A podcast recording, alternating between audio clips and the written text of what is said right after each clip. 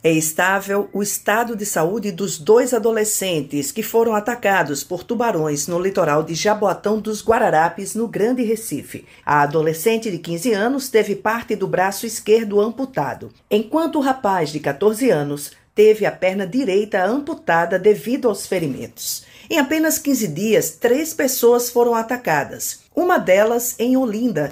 Foi no ano de 1992 que começaram as ocorrências que já somam 77 casos até agora. Mas o que faz com que Pernambuco tenha tanta incidências de ataques? Segundo a bióloga marinha e pesquisadora da Universidade Federal Rural de Pernambuco, UFRPE, Daniele Viana, a questão é multifatorial. Entretanto, ela destaca dois pontos como principais. Primeira é a degradação ambiental generalizada que acontece de forma global dos ecossistemas costeiros.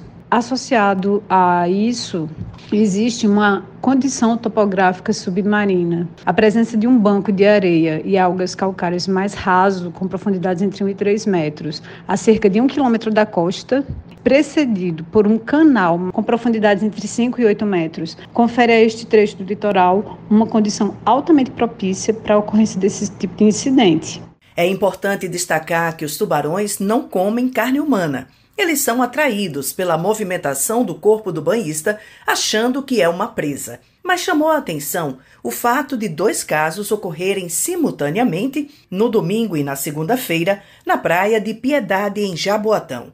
A dúvida que fica é: pode ser o mesmo tubarão nas duas ocorrências? Daniele Viana diz que existe sim esta possibilidade. Para que ocorram três ataques por ano, é bastante que dois tubarões potencialmente agressivos se aproximem da praia e permaneçam aí durante alguns dias. Então, para esses dois últimos casos, nós ainda não tivemos acesso, mas eu seria capaz de dizer que a gente desconfiaria sim de ser o mesmo animal. Entre os anos de 1994 e 2014, o Departamento de Pesca da UFRPE desenvolveu o monitoramento dos ataques com apoio do governo de Pernambuco. Entretanto, desde 2014, nenhuma pesquisa foi incentivada pelo Estado.